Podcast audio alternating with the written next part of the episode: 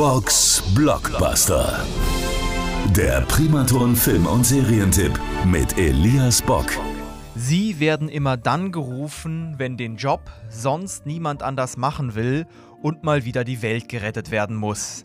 Die Expendables. Aktuell läuft The Expendables 4 in den deutschen Kinos und ob sich dieser Actionstreifen lohnt, das erfahren Sie jetzt.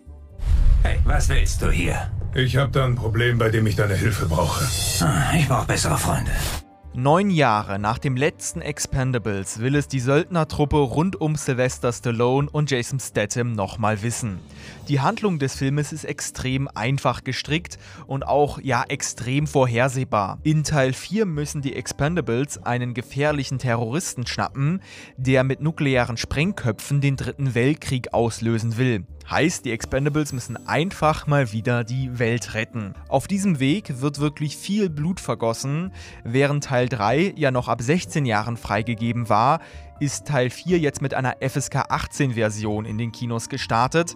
Die Action, die gefällt mir zwar besser wie bei Teil 3, aber The Expendables 4 ist dann insgesamt doch eher eine Enttäuschung. Der Film hat sage und schreibe fast 100 Millionen US-Dollar gekostet, ist aber dafür an vielen Stellen trotzdem handwerklich einfach schlecht gemacht. Und die Dialoge in dem Film, die sollen zwar witzig sein, sind es meistens aber nicht. Dazu kommt dann noch, dass Sylvester Stallone in dem Film kaum zu sehen ist und eher so eine Nebenrolle einnimmt. Aber es gibt natürlich auch was Positives bei The Expendables 4.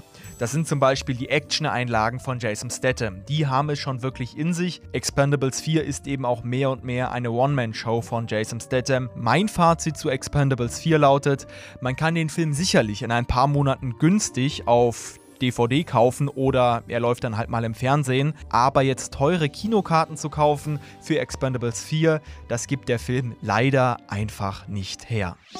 Box Blockbuster. Der Primaton Film- und Serientipp mit Elias Bock. Alle Folgen gibt's auch zum Nachhören auf radioprimaton.de.